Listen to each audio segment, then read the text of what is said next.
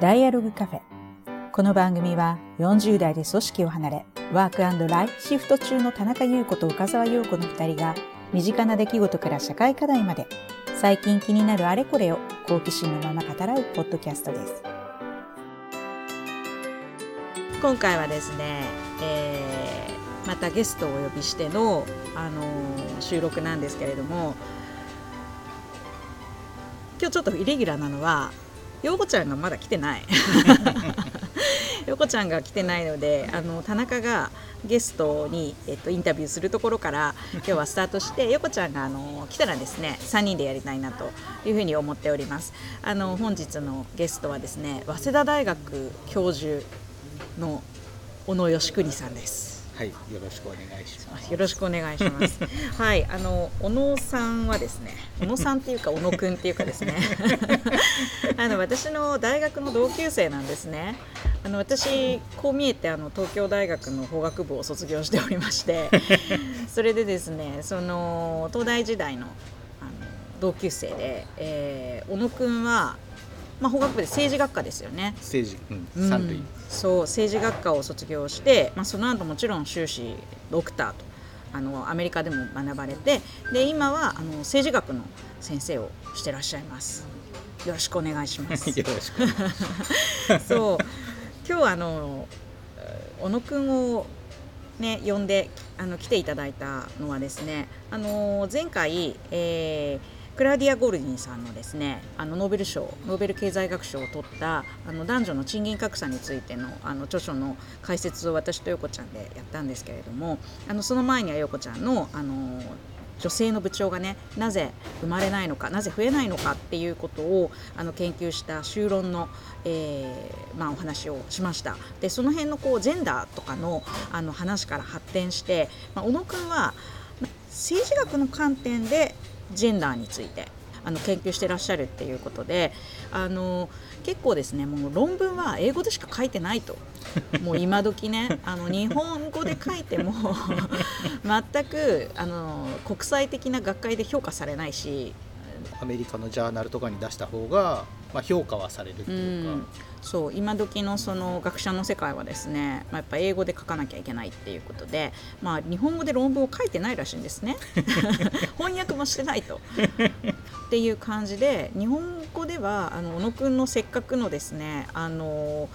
研究内容がほとんど日本ではあの 知られることがないっていうことで小野くんの話をあのぜひ聞きたいなっていうことで今日はあのおいでいただきました。はい。でですねじゃあ、あのまあ、いきなりなんですけどそもそもまあ政治学、まあ、政治学って何なのって言ったら、まあ、まあ分かるような分からないようなって感じなんですけど、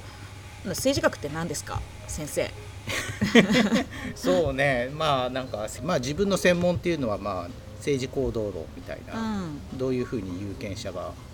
投票行動してるのかとかあるいは政治家がどういうふうに行動してるのかとか、まあ、そういうのをまあ見てます。あの大きく分けるとまあ3つあって、うん、政治学の中に。で1つはあの政治思想の,、あの話があってあの、まあ、どう統治っていうのがどうあるべきかみたいな、そのどういうふうに政治を行うべきかみたいなその規範的な理論をする政治思想の分野がそれがまあ1つあって。うんえー、2つ目がその国際関係論みたいな、その国家と国家の関係みたいな国際関係論っていう IR の分野があって、インターナショナルリエーションズっていう分野があってで3つ目がそのなんだろう自分がやってるようなそのドメスティック・ポリティクスっていうか一つの国の中でどういうふうに政治が行われてるかとか有権者がどういう判断してるか政治家がどういうふうに動いてるかとか、そういうようなだから大きく分けるとまあ3つぐらい分かれていて自分はその3番目のところと。なるほどなるほど。その行動政治学みたいなものっていうのは実験をやるそう実験をやると、うん、でもともと60年代ぐらいからこうサーベイをやって有権者に調査しての、まあ、実際に観察するみたいなあのものが出回ってきていてでそれが最近だとその、まあ、軽量政治学みたいな分野でこうデータを使って分析しますと。うん。うん。でどこの政党を支持しますかとかいろいろこう聞いて、うん、まあ、どういう人がこうどこの政党を支持するのかとかどういう政党に入れるのかみたいのを、まあ、データを使って実証的にあの回帰分析なんかをやってやるっていうのが行われてきていて、えー、でそれが、まあ、それって結局相関関係しか見れないみたいなこうなんだろうこういう意見持ってる人だとこういう傾向があるみたいなその相関関係をが見られてたんだけれどももうちょっと一歩踏み込んであのその因果関係を見ましょうというような感じになってきていて。そのな何が何をこう起こしてるのか、うん、でそれその因果推論っていうのが、まあ、今流行りというか政治学でも中心的な流れになっていてでそれをやるためにはやっぱり実験みたいな形でやらないといけないとか何が何を引き起こすかを見るためにはこう何かをこう刺激を与えてそれに対する反応を見るみたいな感じであの実験をやってみるっていうのが、まあ、一番手っ取り早いというか楽な方法で。なのでなんだろうもうじみんな今は政治学でも実験をやる人が政治学全般にそういう流れがある。結構国際関係の人も実験やったりとか。でそうね自然実験みたいな、まあ、経済学なんかでもよくやられてるんだけれどもその自然に生じるたまたま何か起きたみたいな現象をこう使う。例えば投票日に雨が降るかどうか晴れかどうかっていうのもランダムに決まるから、うん、そういう偶然を利用して分析するみたいなものはそれなんかさ雨が降ると投票行動が変わるってこと？そうそう。だから投票に行く人だから組織票っていうか組織にこう動員される人ってあんまり天気に関係ないけど、ね、中間層はやっぱり天気に変わる関係するからみたいな。そもそも投票に行くか行かないかが変わるから選挙結果に影響が出るっていうことね。でそれは人為的じゃなくてたまたま天気が雨で雨のところと晴れのところってね出るでしょ？だからそれを比べることで、こう雨が降るととか雨によってこう行動が変わるでそれはこう外外生的な外在的なこう何かで変わるからそれをこうそういうたまたまっていう偶然っていうのを利用してやりますと。だから別にあの一人の人間があの今日は雨だからこっちの一人投票しようとか そういうことじゃないよね。そうそう そういうことではないね。そうもうちょっとその偶然的なことをこう利用してあの見ていきますという。ででも一番手っ取り早いのって自分がかこう何かこう刺激で刺激を与えて、うん、こう変え現実を変えてやってっていうのが一番手っ取り早いと。で自分がよくやるのはサーベイ実験って言ってそのサーベイの質問文とか文章の中身を人によって変えるとか。ある人はこういう場合ある人にはこう例えば前やった実験だとこれはある国会議員が行った反対討論ですって言ってこう見せるあの反対討論の一節を読ませるんだけれどもそれをランダムにこれはある男性国会議員が言った反対討論です、うん、って言った場合とこれはある女性国会議員が言ったあの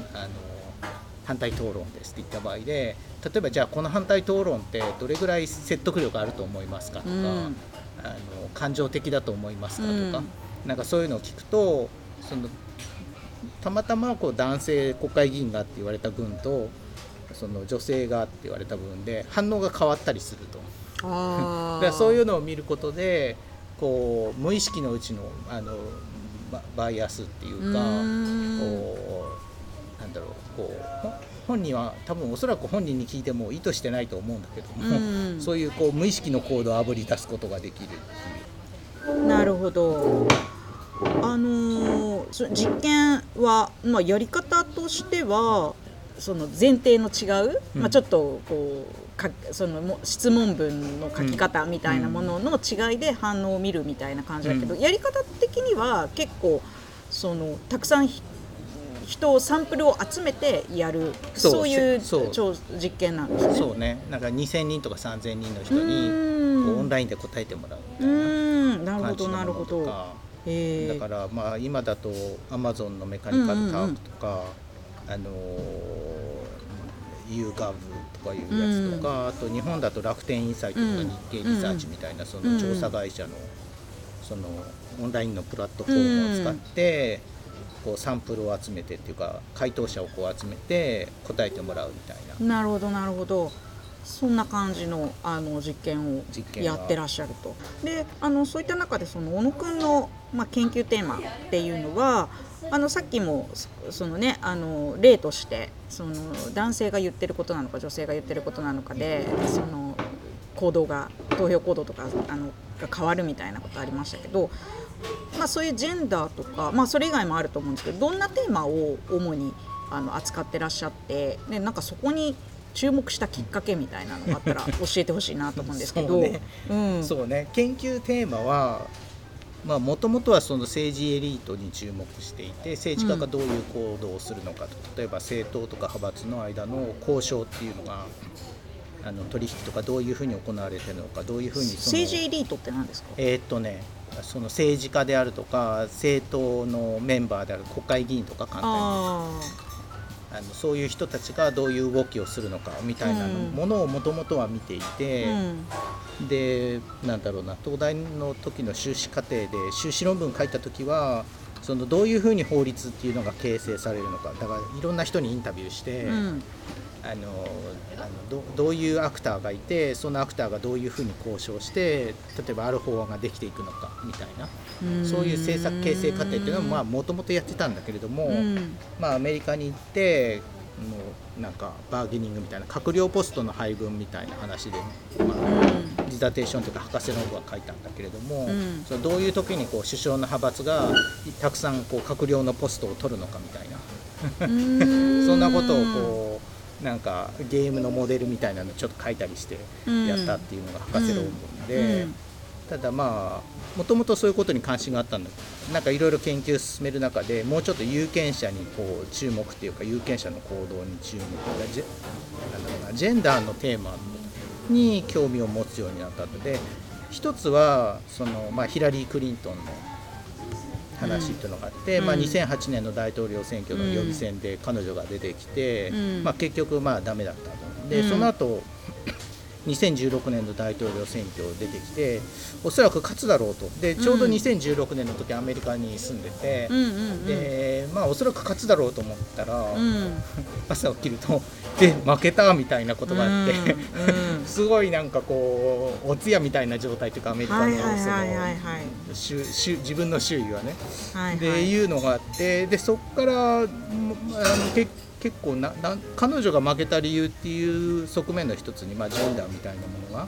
あるんじゃないかみたいなことで、まあ、注目したっていうのとあとまあ個人的にはあの、まあ、娘が生まれたっていうのがあって、まあでまあ、この子どう将来どうなるんだろうなみたいな、うん、そういうので、まあ、興味持つようになったと。で実際に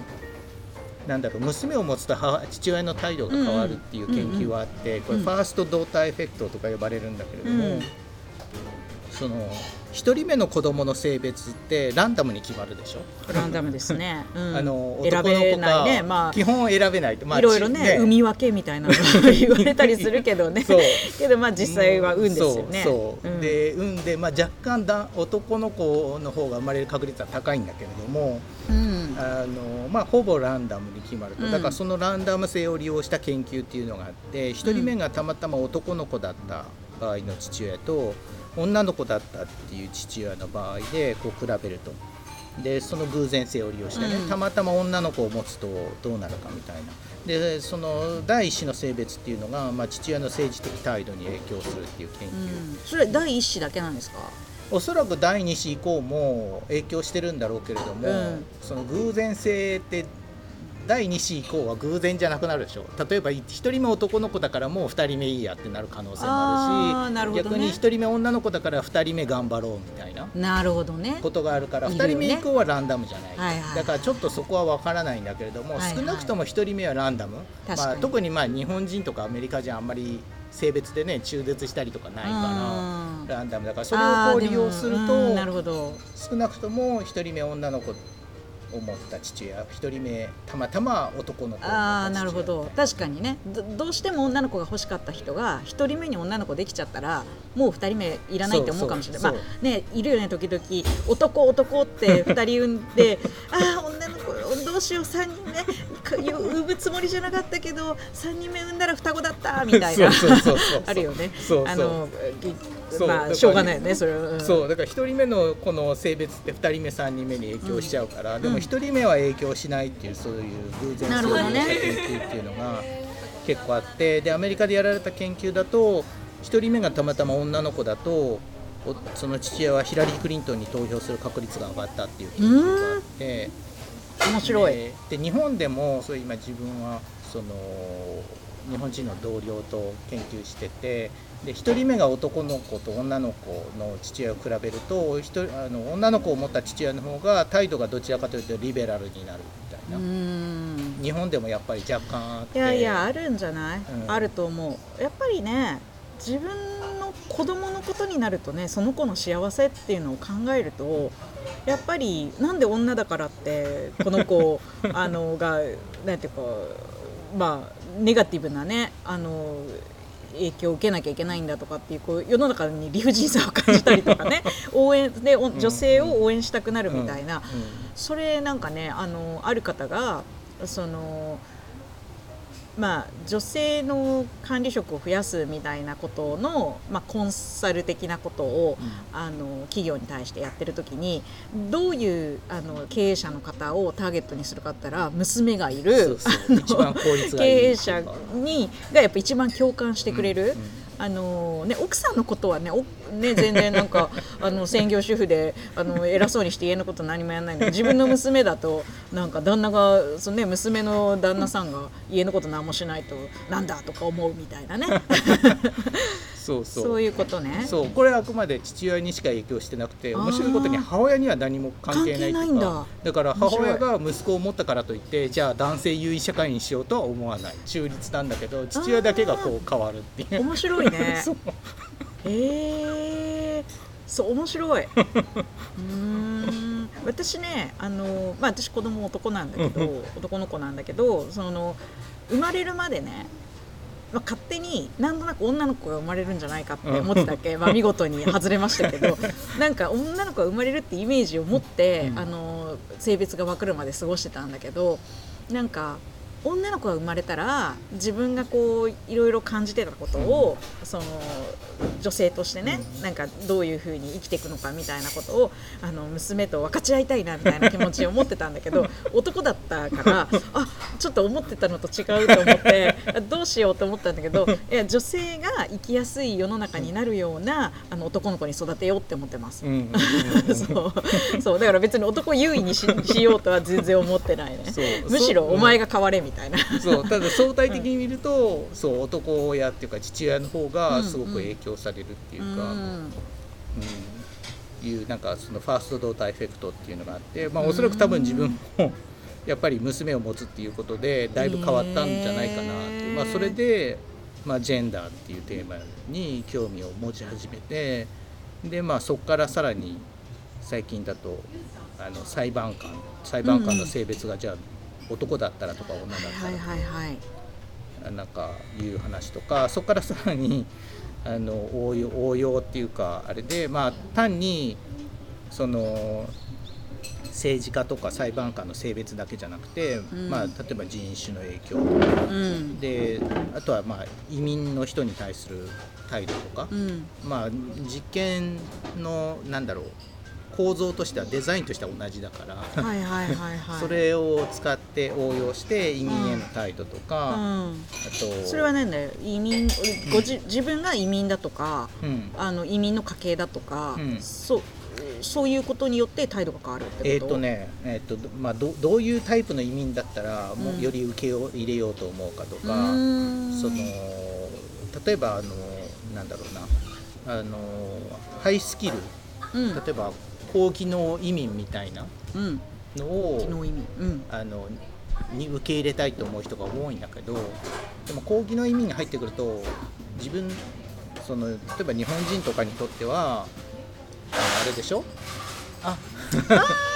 ようこちゃん。いやいや全然イレギュラーにあの進めてたよ。イレギュラーに進めてたよ。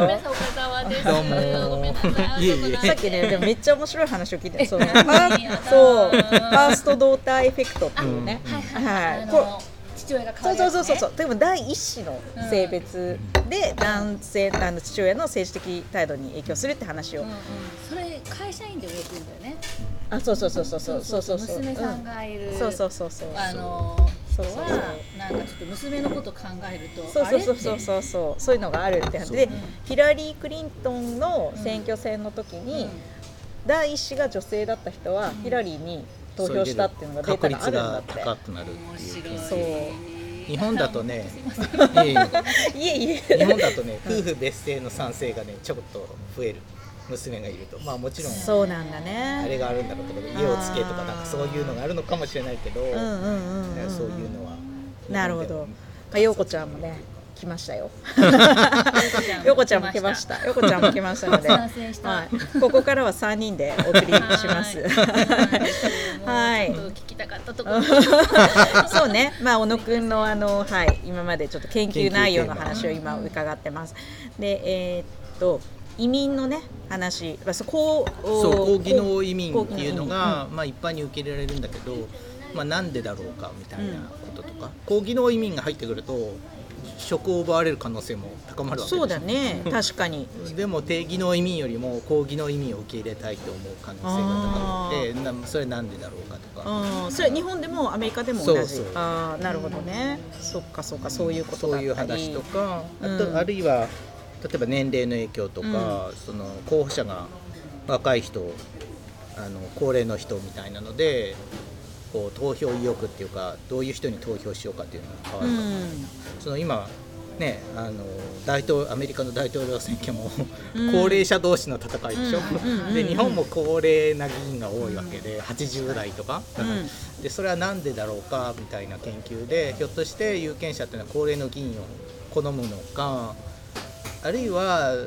その高齢の投票者ほど投票に行ってで彼らは同じような高齢者に投票するからあの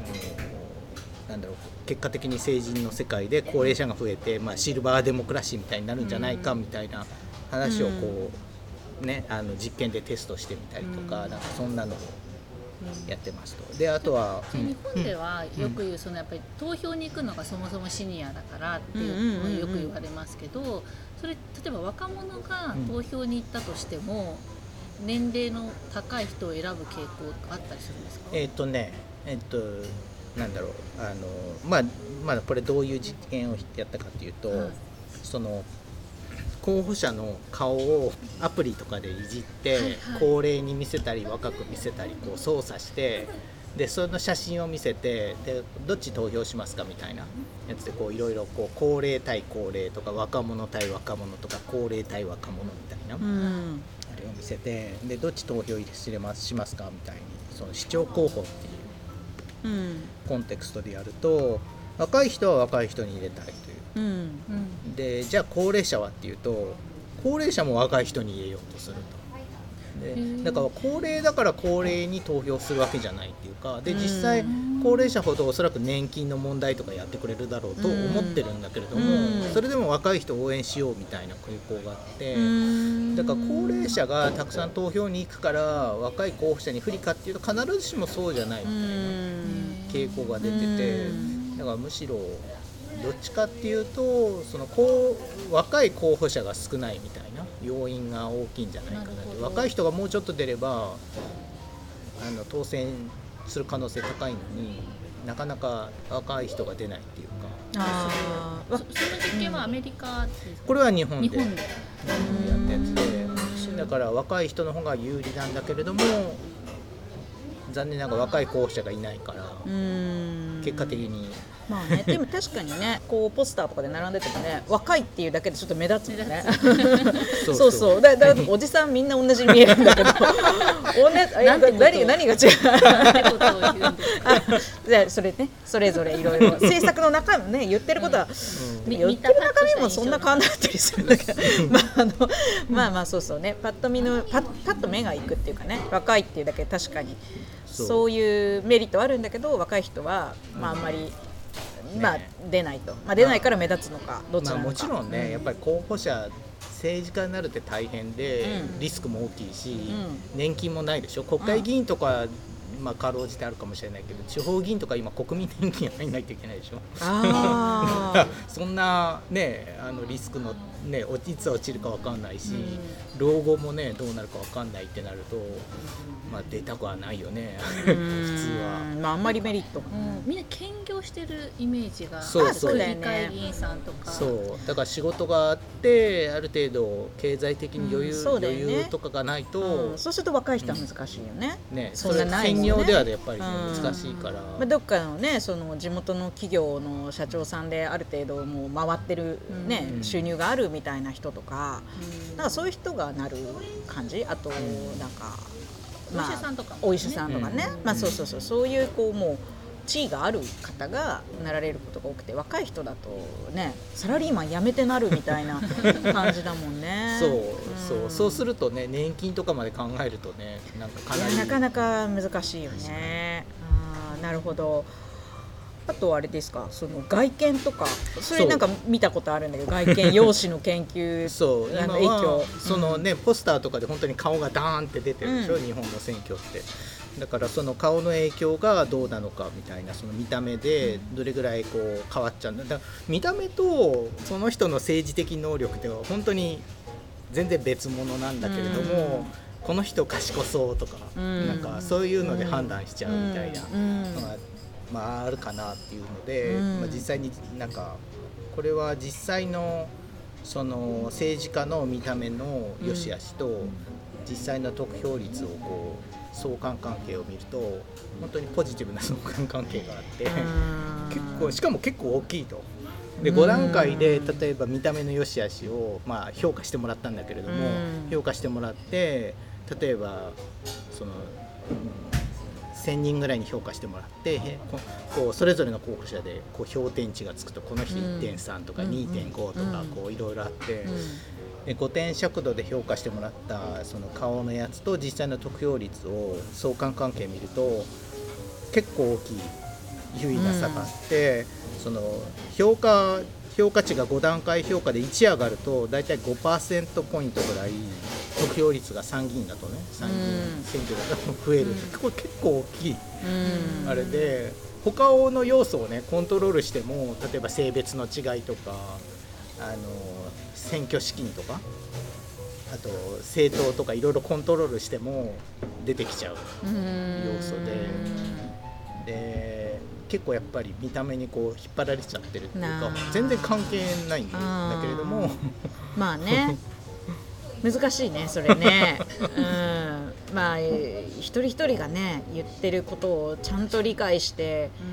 理性的にこう投票するっていうことよりなんかねこの人誠実そうだわとか優しそうとかね。なんか頼りがいそうそうそうなんか。だからね女性とかはやっぱりなんかこう綺麗な人の方が美人な方がいいとかさ まあ男性もちょっと若くてちょっとなんかこうねキリッとした感じが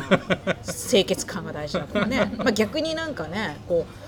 まあかっこいいとかだけじゃなくてねなんかこうこう強そうみたいなね、はいはい、そういう感じがあの評価されるとかもそう。まあ見た目、実際ね見た目でね、うん、そう顔の見た目のそう印象も一応ね見て見たりしてて例えば、うん、見た目が支配的に見えるとか顔がこうドミナントに見えるかどうかっていうのを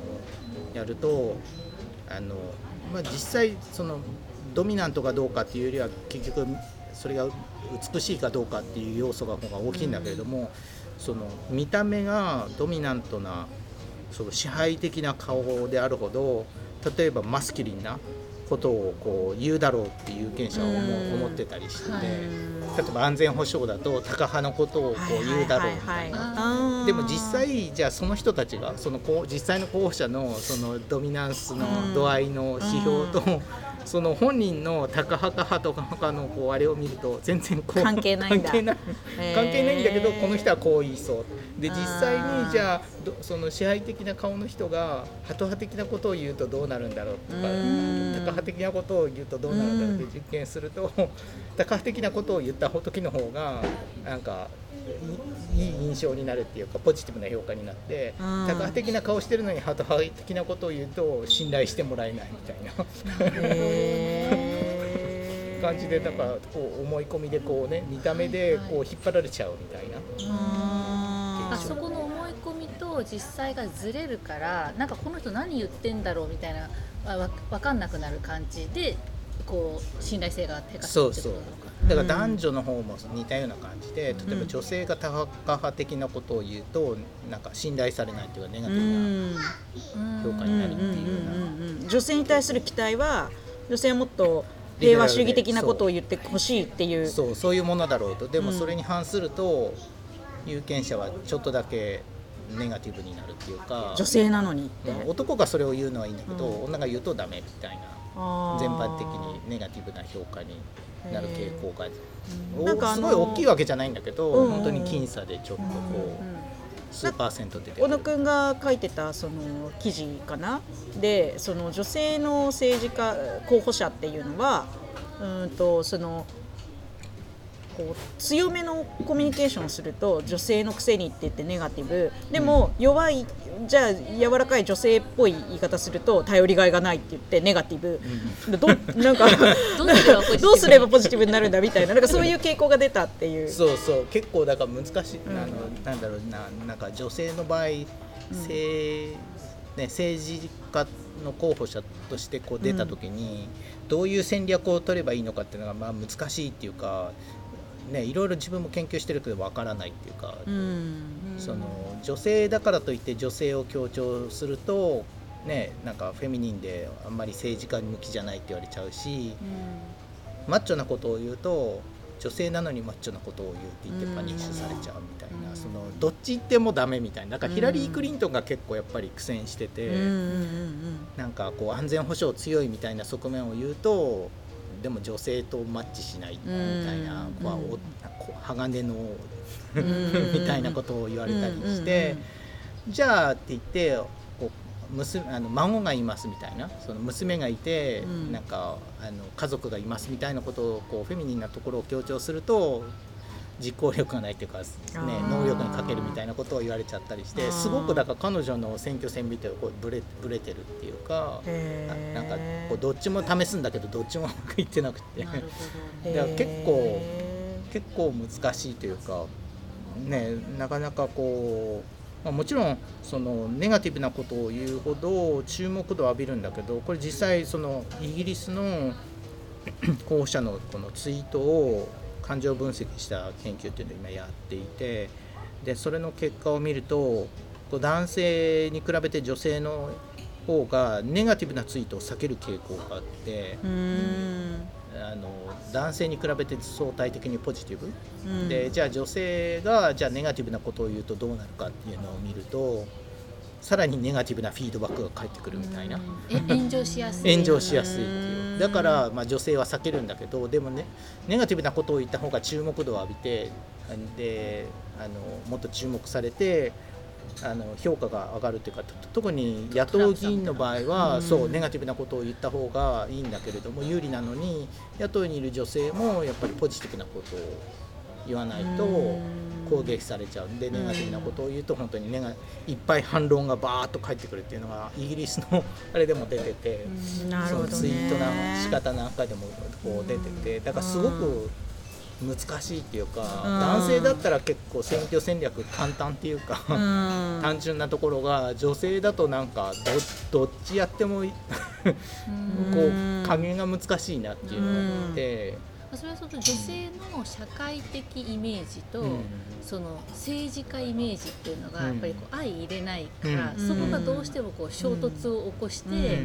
どこで落ち着かせるのかっていうのが、ね、あの女性部長の時と同じだよね。そうだって企業なんかでもだから心理学の研究であるのはこう自分から進んで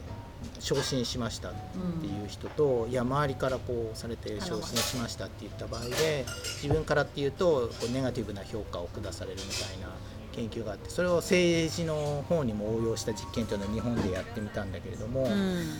その自分からこう子どもの頃から政治家を目指していてこうこんこう自分から進んで立候補しましたっていう記事を見せた場合と、いや政治家になるつもり全然なかったんだけれども周りから押されてこの度立候補しましたみたいなことをこう言った記事を見せた場合でうん、で政治家をこう男の名前に書いた場合と女の名前に書いた場合で評価がどう変わるかっていうのを見ると、うん、まあ、もちろんどっちも自分から言った方が立候補しましたって人の方がまあ好感度上がるんだけどもあの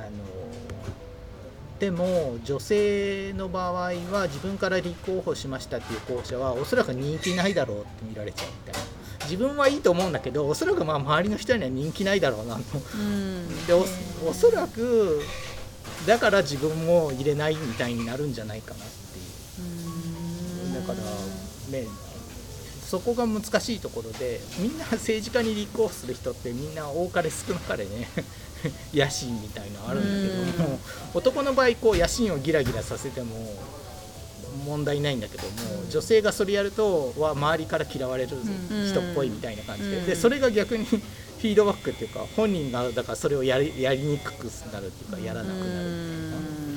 おそらく効果があるんだろうなと思って。そこがなんか女性の立ち位置みたいな難しいというかなんか管理職になりたがらないっていうのもおそらくこう、ね、なりたがろうとすると自分は嫌われるんじゃないかとか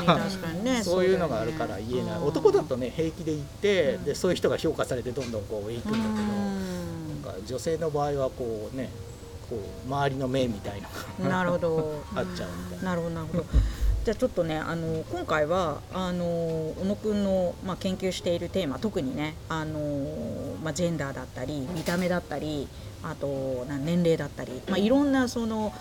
実際の政治的な能力とは関係ないものがあの実際のこう投票行動ではねあのバイアスがかかってなんか女性が不利になっちゃったりとか、まあ、特定の人たちが有利になっちゃったりとかそういうのが起きてるよみたいな話をあの聞いたんですけれどもちょっと次回はさっきもねその女性の政治家になりたがらないとかあのその、ね、女性管理職増えない問題みたいな感じで、まあ、よりこうパーセンテージで今深刻なのって女性議員ってめっちゃ少ないよねみたいな増えないよねみたいな話があるのでちょっとそこの話をあの次回はしたいなというふうに思います。